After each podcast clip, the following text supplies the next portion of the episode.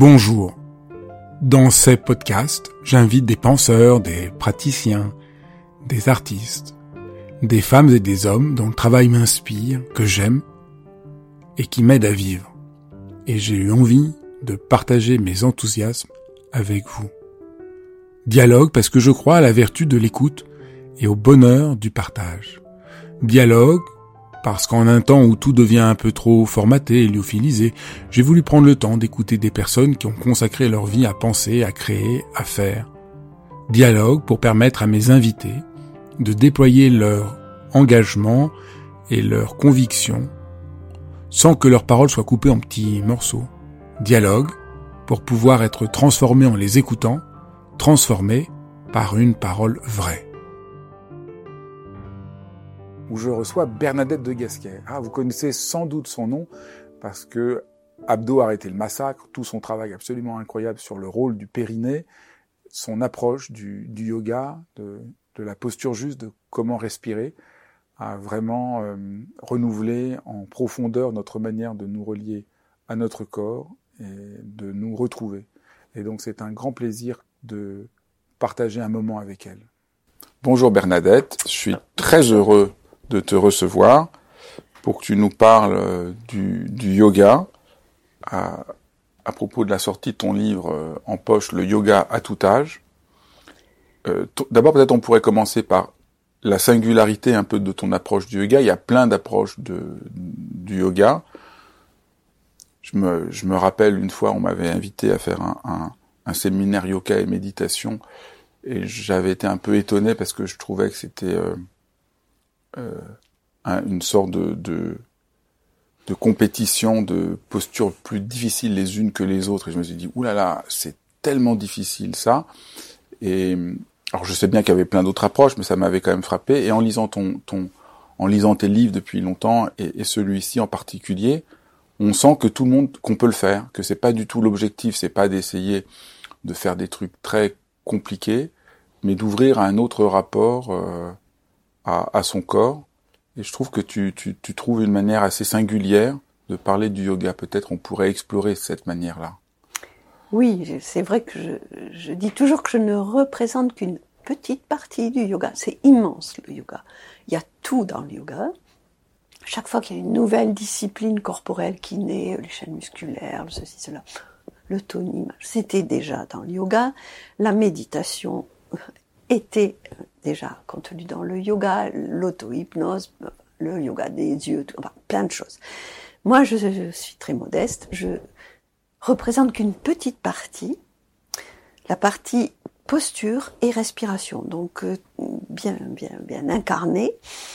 Et pour moi, le yoga, c'est quelque chose qui doit faire du bien et pas donner des performances. Euh, c'est pas du tout euh, l'ego qu'il faut flatter, c'est se faire du bien et en l'occurrence pour euh, des gens qui abordent un peu une partie de leur vie où ils sont dans la réalisation, théoriquement, euh, c'est arriver en bonne forme à ce moment-là et le plus longtemps possible. Donc c'est vrai que c'est un yoga sécuritaire, éducatif, et non pas euh, justement du, du yoga pour du yoga, des postures extraordinaires. Ça, c'est un peu la tendance aujourd'hui. Et aujourd'hui, finalement, le yoga, c'est devenu pour les jeunes, alors que il n'y a pas de raison, quoi. C'est pour toute la vie. Hein, c'est pour toute la vie. Alors peut-être, pour qu'on comprenne euh, l'approche qui est la tienne et, sa cohérence, on pourrait peut-être parler de ton parcours. Comment tu as découvert le, yoga? À, quel moment? Alors, j'ai découvert le yoga en 67 en arrivant à Paris. Jusque-là, euh, j'étais pas du tout fan de gym. Je, détestais la gym à l'école. Ce côté faire le tour de la cour de récréation sans savoir pourquoi ni quel intérêt, je voyais pas. J'arrive à Paris, j'étais toute jeune, j'avais 20 ans et euh, un peu perdue, ma petite provinciale, un peu perdue à Paris. J'étais mariée, donc j'étais pas comme tous les étudiants, euh, j'étais pas tout à fait étudiante.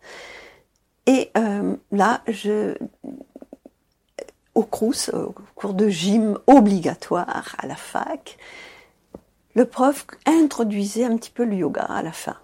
Et je dis, ah, ça pour moi, ça a un sens. Fait quelque chose, on se concentre sur ce qu'on fait, ça a un sens.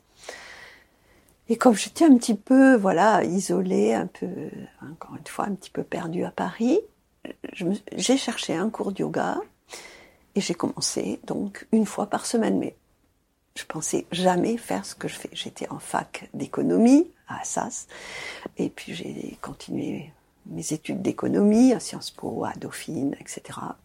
J'ai fait huit ans quand même. Et euh, vraiment, au début, je, faisais ça juste pour moi, pour me faire du bien. Euh, mon mari trouvait que ça me faisait du bien, donc euh, très bien, très bien, mais il partageait pas plus que ça. C'est un, scientifique. Et euh, voilà, c'était vraiment, au début, je n'avais pas d'intention particulière et je ne me serais jamais douté que ça serait le centre de ma vie, finalement, comme aujourd'hui. Et aujourd'hui, j'arrive à finalement dire, ben voilà une vie de yoga, quoi, finalement. Et à quel moment tu, tu as, laissé tomber le reste pour t'occuper du yoga? Ça a basculé en fait à la naissance, enfin, oui, à la naissance de mon premier enfant. J'étais au télécom, je travaillais au télécom et euh, ce bébé se réveillait très tôt le matin et donc euh, j'avais euh, pas envie de me recoucher. Euh, et je faisais une heure de yoga avant de partir au bureau. Et là, j'ai beaucoup progressé euh, en faisant ce travail. Et mes collègues de bureau m'ont dit, est-ce que tu pourrais nous relaxer entre midi et deux? Bon, j'ai commencé de façon pragmatique, empirique, comme ça. Puis ça m'a passionné, l'enseignement. J'étais dans la formation déjà, quand même. La formation m'a toujours, toujours intéressé, le fait de, de transmettre. De... Je, suis toujours euh, heureuse quand j'ai compris quelque chose, il faut que, les autres comprennent aussi.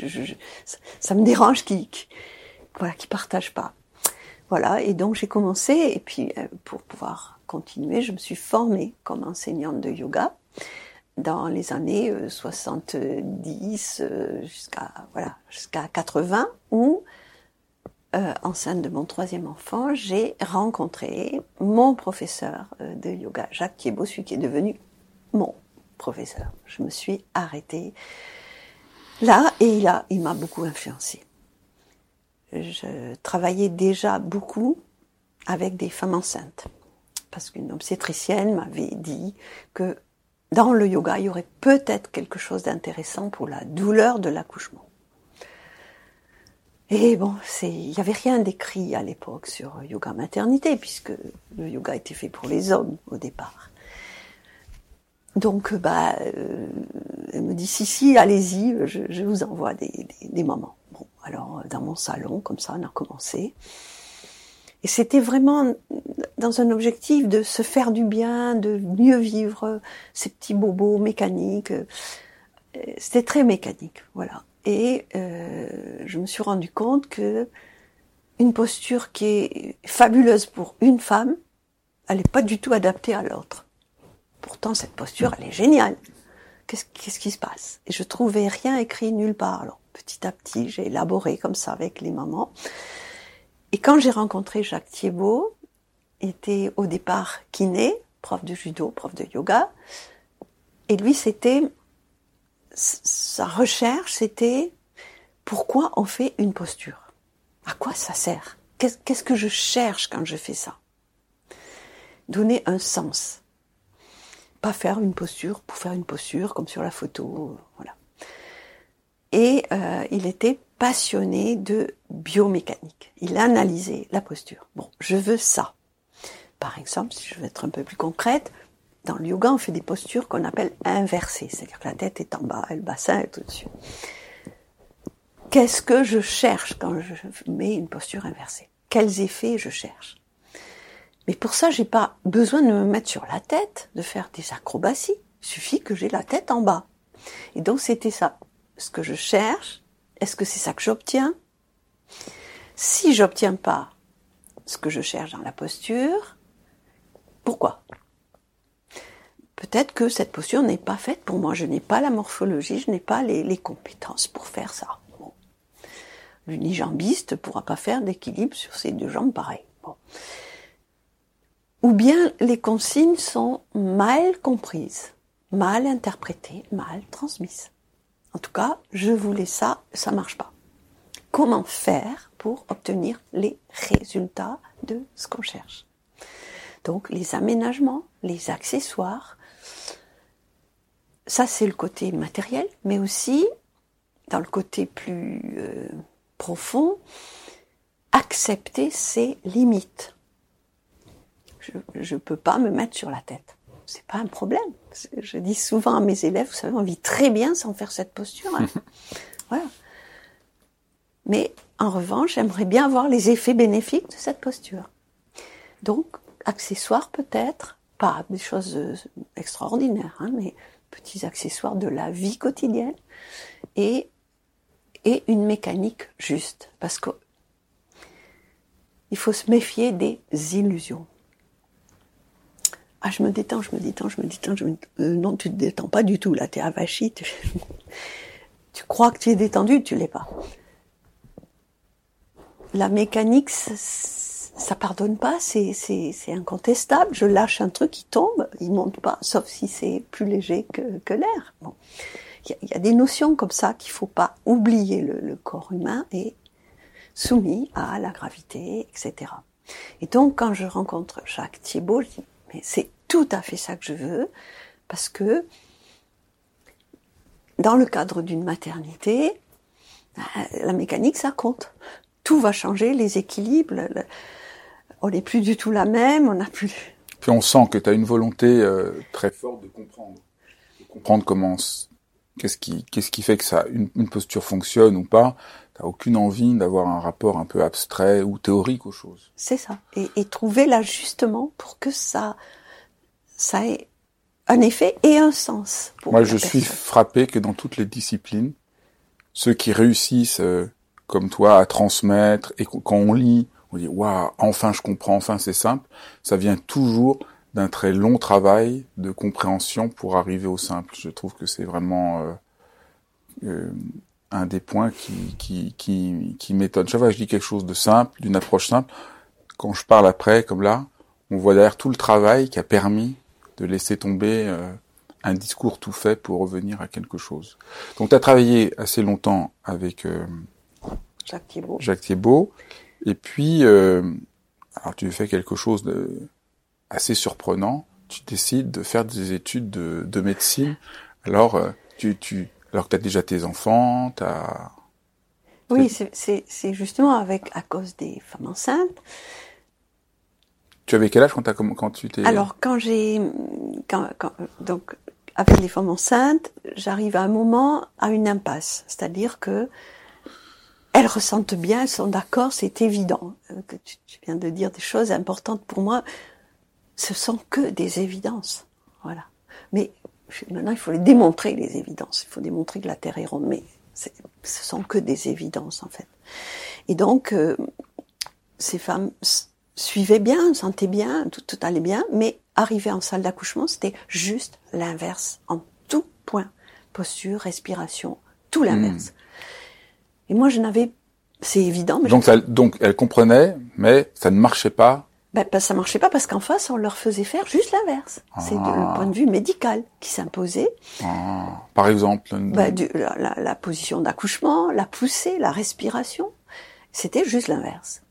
Et donc, euh, parce que moi, j'étais arrivée à développer des choses sur l'accouchement complètement à l'opposé du modèle obstétrical euh, moderne.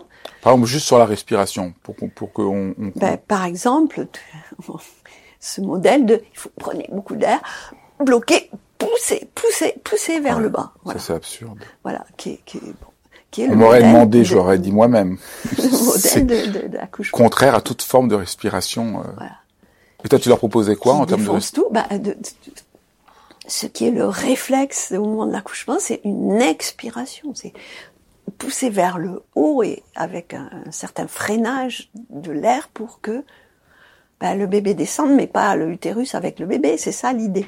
Tandis que là, on descend tout. On descend tout. On pousse tout vers le bas. Ça doit sortir vers le bas. Faut pousser vers le bas. C'est simpliste. Non, il faut que l'utérus il reste là, il peut encore servir. Hein. Donc euh, ça a été voilà. Donc je n'avais pas d'argument. C'est évident, c'était ressenti. J'avais pas d'argument. J'étais à l'encontre de tout le système. Et donc je, je me suis dit, soit je me donne les moyens de dialoguer avec ce monde médical et de me et d'avancer des arguments. Soit je, bon, je retourne au télécom, j'avais pris une dispo de trois ans pour mon troisième enfant. Et finalement, qu'est-ce que je fais? Pour être légitime, pour avoir le droit de parler et de comprendre aussi le langage, enfin ce monde médical qui m'était étranger. Moi j'étais patiente, hein, j'étais pas du tout médecin à l'époque. Eh bien j'ai pas 36 solutions à l'époque. Soit je fais sage-femme, soit kiné, soit médecin. Si je suis sage-femme, je ne sais rien sur le diaphragme, le genou, la, nuque, etc. Or, dans le yoga, on a des gens qui ont un petit peu mal ici, un petit peu mal là-bas. Soit je fais des études de kiné, je sais tout sur les muscles, les articulations, rien sur l'obstétrique. Donc finalement, je me dis, il n'y a pas le choix, il faut faire médecine. J'avais 38 ans, un bac philo qui avait 20 ans. J'ai dit, bah, j'essaye, on verra bien, ça passe ou pas. je suis allée à, Bobigny quand même, c'est important. Bobigny est une fac très particulière. C'est la première fac où il y a eu tous les diplômes d'homéopathie, d'ostéopathie, de médecine du sport. C'était quand même orienté vers la santé plus que vers la maladie. Et voilà, et j'ai passé le concours juste, juste, juste, mais je suis passée du premier coup. À partir de là, c'est parti pour huit ans. On ne peut pas faire autrement. En médecine, c'est tout ou rien. Et j'ai fait ma thèse sur les problèmes de périnée, d'incontinence dus à l'accouchement. Et là, je suis devenue spécialiste du périnée dans les années, justement, 90. Euh, ma thèse est de 93. Mais tout ce que j'ai dit et, écrit sur le périnée, c'est pas à la fac de médecine que je l'ai appris, c'est dans le yoga. Alors on peut, on peut en parler parce que tu en parles même dans ce livre sur le, le, le, périnée, c'est devenu un peu un des grands euh, engagements de ta vie. Oui. Euh, alors, qu'est-ce que c'est le périnée et pourquoi c'est si important en, euh, oui. Puis tu rappelles, je vous ai dire là, c'est un peu une question un peu complexe en quelques minutes, mais. Ben déjà, le périnée, on peut, il y a plusieurs niveaux. Hein, c'est quelque part dans le langage populaire, c'est le fondement. Et ça, ça veut dire quelque chose dans le langage populaire. Parce que quand il n'y a plus de fondement, il y a beaucoup de choses qui s'écroulent. Hein.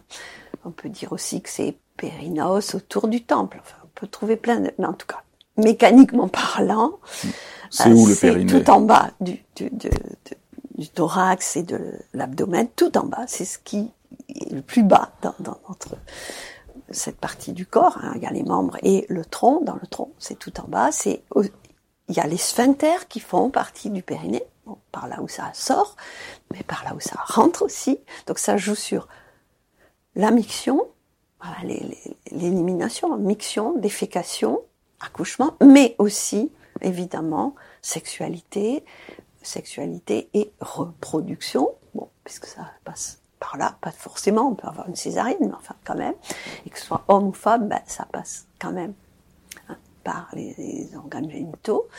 Donc c'est toute cette partie-là. Mais il y a périnée, c'est complexe, hein, c'est comme le dos ou l'abdomen, il y a plein de muscles. Celui qu'on connaît le plus, c'est celui du qu'on appelle pipi stop, c'est-à-dire comment je peux me retenir à l'âge adulte. On maîtrise ses sphincters, on maîtrise ses besoins, voilà, c'est la première euh, vision qu'on peut avoir du périnée. Je suis capable de me retenir quand j'éprouve un besoin naturel. Voilà, et c'est tout un travail. Donc évidemment, chez la femme, particulièrement, c'est pratiquement tout à l'intérieur. Donc accessible quelque part à la visualisation du, biceps, d'un travail du muscle. Mais il y a évidemment tout un travail du muscle et tout un travail de posture, en particulier dans bah, les rapports sexuels. Il y a des postures. C'est encore une fois des évidences. Mais, mais tu t'es rendu compte que les gens ne connaissaient pas le périnée, que ça avait d'immenses euh, conséquences euh, dans leur vie, Donc, au quotidien pour tout le monde, mais pour les femmes enceintes. Et puis, dans, dans, dans, dans, ce livre, tu montres aussi que c'est très important euh, pour tous les seniors. Et oui, parce que évidemment, euh, le, le temps qui passe peut entraîner bah, des problèmes mécaniques ou hormonaux. Hein. Les messieurs ont des problèmes de prostate en général en vieillissant. Les femmes ont plus ou moins des descentes d'organes possibles ou des problèmes. Il peut y avoir des cancers, il peut y avoir bon, plein de choses. Et en tout cas, la nature mécanique même des rapports va changer parce que euh, justement il y a des postures qui seront peut-être un peu moins faciles à un certain âge. Hein. Le Kama Sutra ça va bien à 18 ans, mais après euh, un peu difficile. Il y a des problèmes de, de, de, de libido, il y a des problèmes bah, bah, d'érection maintenue pour l'homme, etc. Et, et, et, tu montres qu'il y a un lien tout ça avec le périnée. Oui, bien sûr. Ce que, ce que très peu de gens savent. C'est ça. Malgré ton engagement euh, intense depuis des années pour dire aux gens euh, attention, vous avez un périnée. Euh. C'est important, oui, et de l'intégrer dans tout le reste du corps. Justement, c'est un peu ça le, le yoga, c'est cette intégration au, à la vie, au quotidien, euh, parce que parce que le périnée, euh, dis toujours, euh, le pape l'ayatollah, le, le, tout le monde, l'enfant, le vieillard, toute la vie, bah toute la vie, on est obligé de se servir de son périnée et tous les jours. Donc c'est quand même dommage de de pas savoir, de l'abîmer au quotidien, parce qu'on l'abîme en poussant pour aller à la selle, avec des mauvaises positions, avec voilà des, pratiques qui sont pas qui sont un peu nuisibles. Et, le périnée, c'est quand même aussi un moyen de d'être de, rencontre, d'être à deux. Donc c'est nuisible pour moi, c'est nuisible pour le partenaire, pour la vie de couple. Donc tu t'es passionné après tes études de médecine sur le sur le périnée, tu as oui. commencé à travailler avec les femmes enceintes et tu as pu commencer à parler avec les professionnels de santé pour leur montrer qu'il fallait changer la perspective de, de l'accouchement. Oui, entre autres. Et puis, alors, de l'accouchement, dans cette poussée pour l'accouchement, je suis passée aux autres pressions. Donc mon deuxième livre qui a eu un peu de succès, c'est pas mal, c'est Abdominaux, arrêter le massacre. Je dis, arrêtez de faire ces abdos qui bousillent tout, le dos, ça on le sait, mais aussi le ventre et le périnée. C'est-à-dire chez les femmes, ça fait des descentes d'organes, chez les hommes, ça fait des hernies. C'est pas tout à fait le périnée, mais c'est parce que chez l'homme, il n'y a pas le vide vaginal, donc dès qu'il y a un trou, ben, ça passe par là. Si je pousse, ça va là où il y a de la place. Donc les hernies inguinales ou les hernies scrotales, et là on est dans le périnée, ça guette les gens qui font des abdos qui poussent, qui poussent, qui poussent. Les, les grandes tousseurs aussi, enfin il y a bon, les constipations, etc. Et de, et de là, donc tout, tout a découlé. C'est c'est toutes les pratiques sportives, mais c'est le quotidien, mais c'est voilà la, la, vie un peu de tous les jours parce qu'on est tout le temps dans la gravité, donc on subit la pression. Et... Ouais, t'as commencé par là et, ça, et, et puis on a l'impression voilà. C'est ça. Et, et donc voilà, au fur et à mesure, je suis passée aussi aux grands sportifs et, et bien, bien entendu aux seniors. Parce que aussi, bah, moi j'ai vieilli à 20 ans, donc. Euh, Alors pour les seniors, pourquoi le yoga, ça peut être euh, tellement précieux? C'est à, des tas de niveaux. Parce, parce que, que là, disons, sortir de l'idée, il faut faire de la gymnastique pour être en bonne santé. Le discours qu'on a habituellement, toi, c'est beaucoup plus subtil. Ce que tu dis est beaucoup plus simple. Voilà, donc. Je... Voilà, pourquoi on doit faire du, pourquoi le yoga peut être bien quand, si vous avez plus de 50 ans? Parce Tout ça peut vous apporter. Quand on a plus de 50 ans, on commence à avoir forcément des modifications. Bon, il faut des lunettes, il faut peut-être, voilà, des, des problèmes d'audition, d'équilibre, de, et d'articulation. Les articulations, elles sont plus usées, etc. Donc, donc il faut bouger, il faut s'entretenir, on sait bien que quelqu'un qui ne bouge plus, qui n'est plus socialisé, bon, tout va mal de, forcément. Donc, euh, oui, il faut bouger, oui, il faut rester en contact, socialiser aussi, mais on ne peut plus faire comme quand on avait 20 ans. Et ça, il faut l'accepter. Et cette acceptation d'autre chose que juste la performance visible, les muscles, la peau, l'apparence, mais comment je vais à l'intérieur, comment je, respire, comment je, digère, comment voilà, je reste, euh, je reste redressé?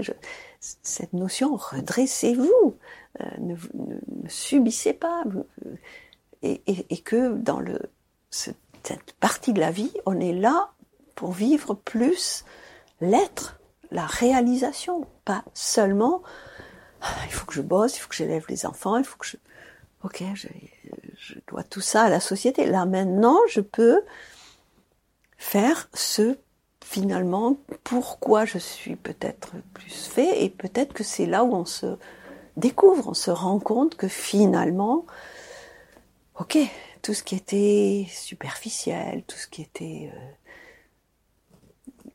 une vie sociale euh, artificielle, c'est pas ça qui est important pour moi. Mais au fond de moi, qu'est-ce voilà, j'ai une valeur, j'ai quelque chose, j'ai un accomplissement, et ça, bah, le yoga est, très adapté parce qu'on va trouver, on va trouver dedans toutes les dimensions et sans euh, sans s'abîmer musculairement et, et c'est pas dans la compétition avec les autres, c'est avec soi-même, c'est avec soi-même. Et c'est plus le yoga que les autres disciplines corporelles où il y a quand même de la compétition. Et une des choses sur lesquelles tu insistes dans ton livre, c'est il y a une tendance à la, à la gravité mhm. et que le yoga euh, euh contrebalance. Euh... Ben, c'est la seule discipline physique qui est équilibrée dans le sens où on, en yoga, on a beaucoup de postures contre la gravité, beaucoup de postures assises. En yoga, on peut travailler beaucoup, intensément, les muscles profonds, assis, c'est les postures qu'on appelle Siddhasana, c'est-à-dire Asana, c'est posture. Posture assise, on peut faire un énorme travail en posture assise, donc c'est très adapté à ceux qui peuvent plus courir, entre guillemets. On a des postures verticales, mais on a, et ça c'est rarissime, des postures, beaucoup de postures à l'horizontale, quatre pattes, et je connais aucun sport à quatre pattes. Quatre pattes. tu peux redire, tu le dis très bien dans le livre, mais pourquoi c'est important de faire des postures à quatre pattes? Parce que justement, on est à l'horizontale par rapport au dos, à la gravité, par rapport à l'équilibre des bras, des jambes. À quatre pattes, il n'y a plus de droitier, de gaucher. Cette asymétrie qui est physiologique, on est, latéralisé, mais ça entraîne qu'on est vraiment latéralisé. Dans le corps, on a des fonctionnements différents. En yoga, on cherche rééquilibrer le côté faible, c'est lui qui est important puisque le côté fort, on peut pas y aller de l'autre côté. Donc on va prendre comme référence le côté faible pour aligner et euh, progresser. Donc quatre pattes, oui, beaucoup de postures à quatre pattes. Et il n'y a pas de sport à quatre pattes. Couché sur le dos, sur le côté, sur le ventre, il y a plein de postures dans tous les sens et postures dites inversées où on va amener beaucoup de sang à la tête, on va remonter les organes, on va faire circuler le sang dans l'autre sens, on va faire travailler les muscles contre la gravité, mais dans l'autre sens, c'est-à-dire pousser de la tête vers les fesses. Et ça, c'est précieux, puisque ce qu'on cherche, c'est ce rééquilibre.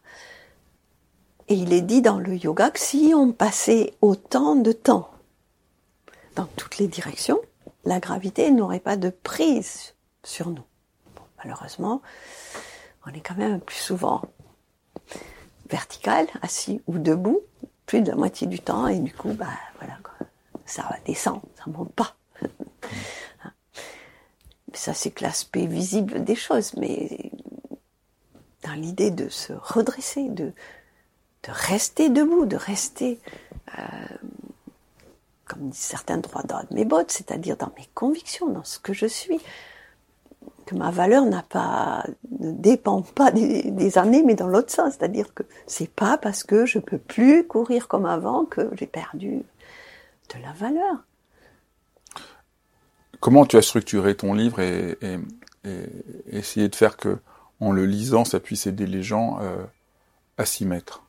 Et est-ce qu'on peut vraiment commencer à faire le yoga euh, simplement en lisant ton livre? Ben, Je l'espère parce que j'ai voulu redonner au départ tout ce que j'appelle les fondamentaux, comprendre la biomécanique des postures de base du quotidien, assis, debout, couché, bon, éventuellement quatre pattes, c'est pas très quotidien, mais voilà, euh, et donc déjà corriger les placements. C'est comme si j'apprends euh, la musique, je passe par le solfège. Et si je veux faire du ski ou du vélo, faut d'abord apprendre cet équilibre. Donc c'est vraiment ces bases.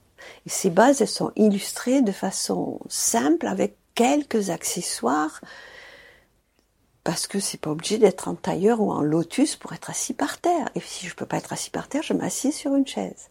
Donc euh, j'ai essayé de donner des petits accessoires, des moyens d'attraper cette posture juste. Et le repère, c'est est-ce que dans cette posture, je peux respirer librement? Est-ce que mon diaphragme peut bouger Et lutter contre ce fléau, l'avachissement, Là, il n'y a plus rien qui bouge. Le diaphragme ne bouge pas. La circulation, la digestion, c'est la gériatrie, ça. C'est désespérant, ça. tu le fais très bien. Je sens mal. Mais seulement, elle commence très tôt, la gériatrie, aujourd'hui. Hein. Elle commence à 15 ans, donc c'est un peu dommage.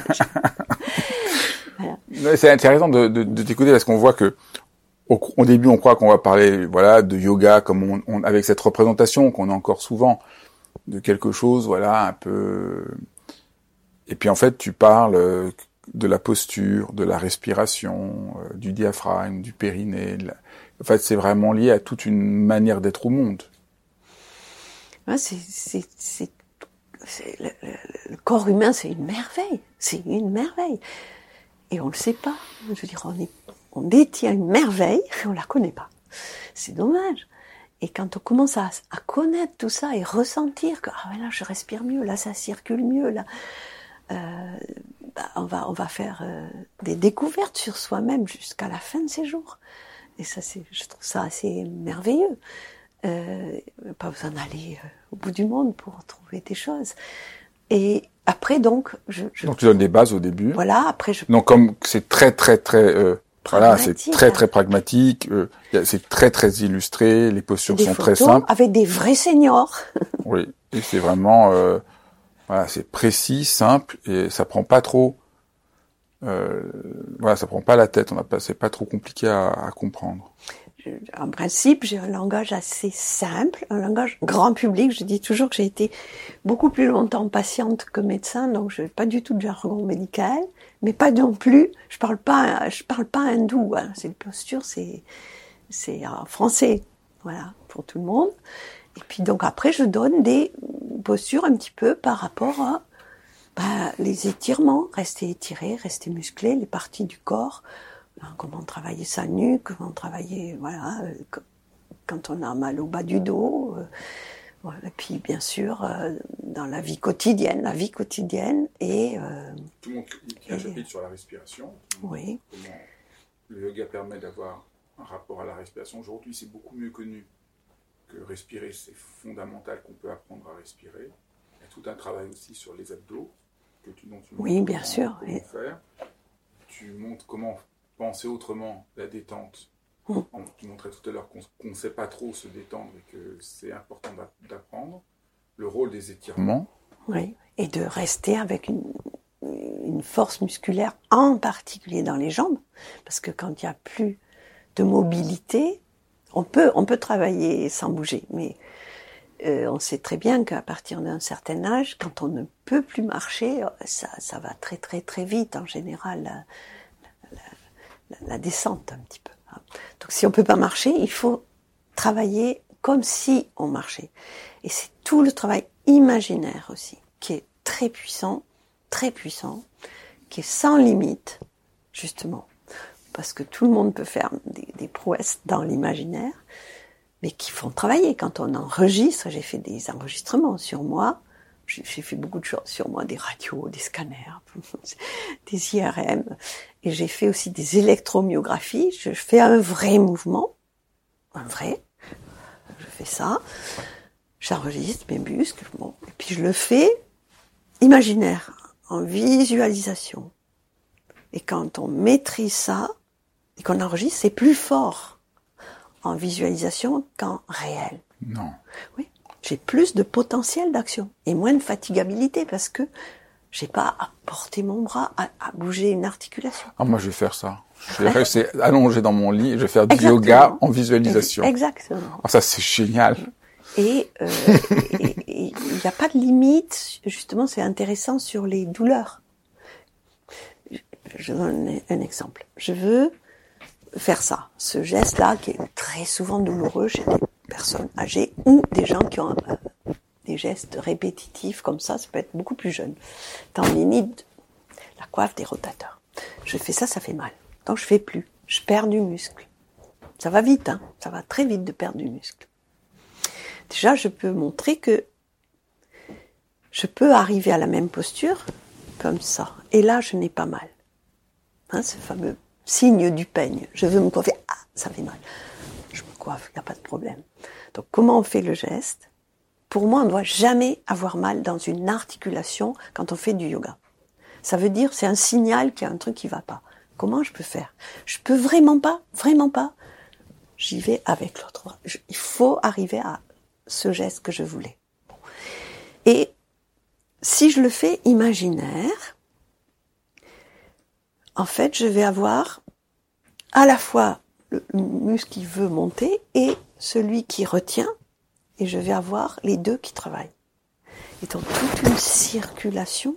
Donc surtout quand on ne peut pas bouger, parce que c'est une fracture, parce que on ne doit pas bouger cette articulation, on va faire bouger, travailler le muscle et l'antagoniste.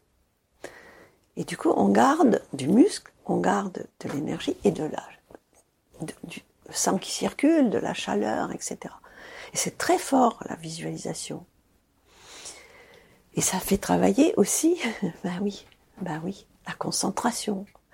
Le travail mental pour les seniors, c'est important. De, de, pas, voilà, de, rester avec ce, ce potentiel, euh, voilà. Et après avoir montré toutes les postures dans le livre, tu montres, on en a parlé un tout petit peu tout à l'heure, comment mieux vivre au quotidien.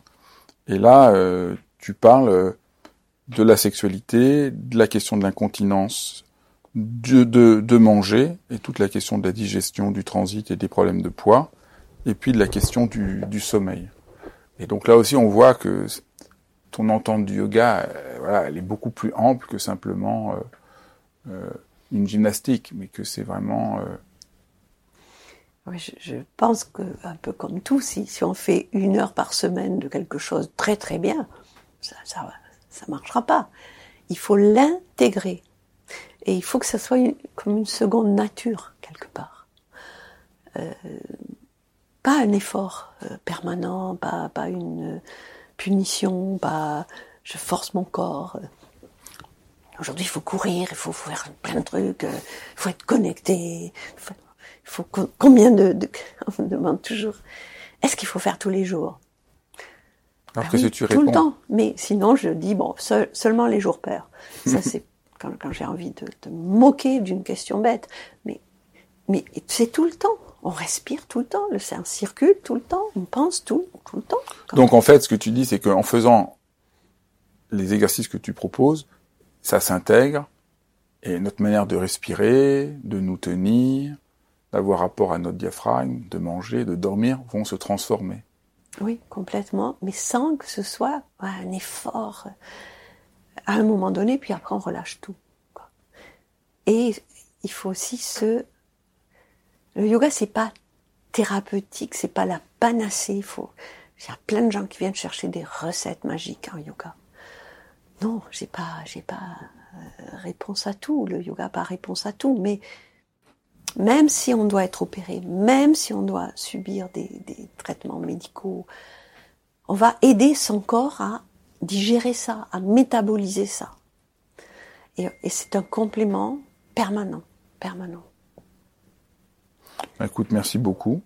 Merci beaucoup. Je pense que là, euh, ça donne vraiment une vision de, de, de l'approche qui est la tienne. Et je te remercie beaucoup. Ben, merci en tout cas d'avoir euh, publié dans, dans cette version qui est assez pratique, je dois dire, pour aller. On peut le prendre, le mettre dans la poche. Voilà, c'est pas trop lourd. Merci beaucoup. Merci beaucoup à toi. Voilà, j'espère que vous avez aimé ce numéro de dialogue qui nous a emmenés dans des nouveaux horizons que nous avions encore peu explorés. Et si vous voulez ne pas manquer les prochains épisodes, vous verrez, ça va être stupéfiant. Eh bien, abonnez-vous à ma chaîne et je vous dis à très vite.